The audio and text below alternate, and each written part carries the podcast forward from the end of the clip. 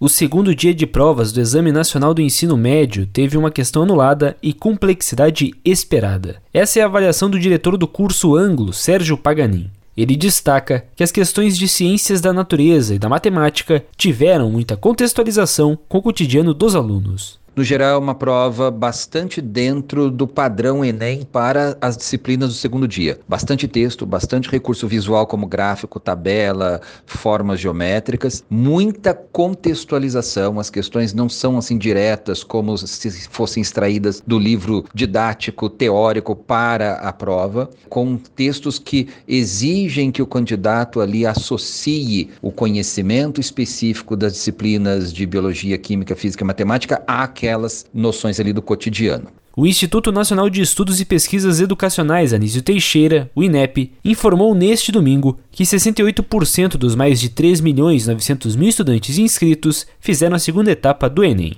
Neste domingo, a abstenção foi de 32%, ou seja, um em cada três inscritos não compareceu no segundo dia. O resultado com as notas dos alunos deve estar disponível a partir do dia 16 de janeiro no portal do participante. Agência Rádio Web. Produção e reportagem Alexandre Figueiredo. With the Lucky Land slots, you can get lucky just about anywhere. This is your captain speaking. Uh, we've got clear runway and the weather's fine, but we're just going to circle up here a while and uh, get lucky.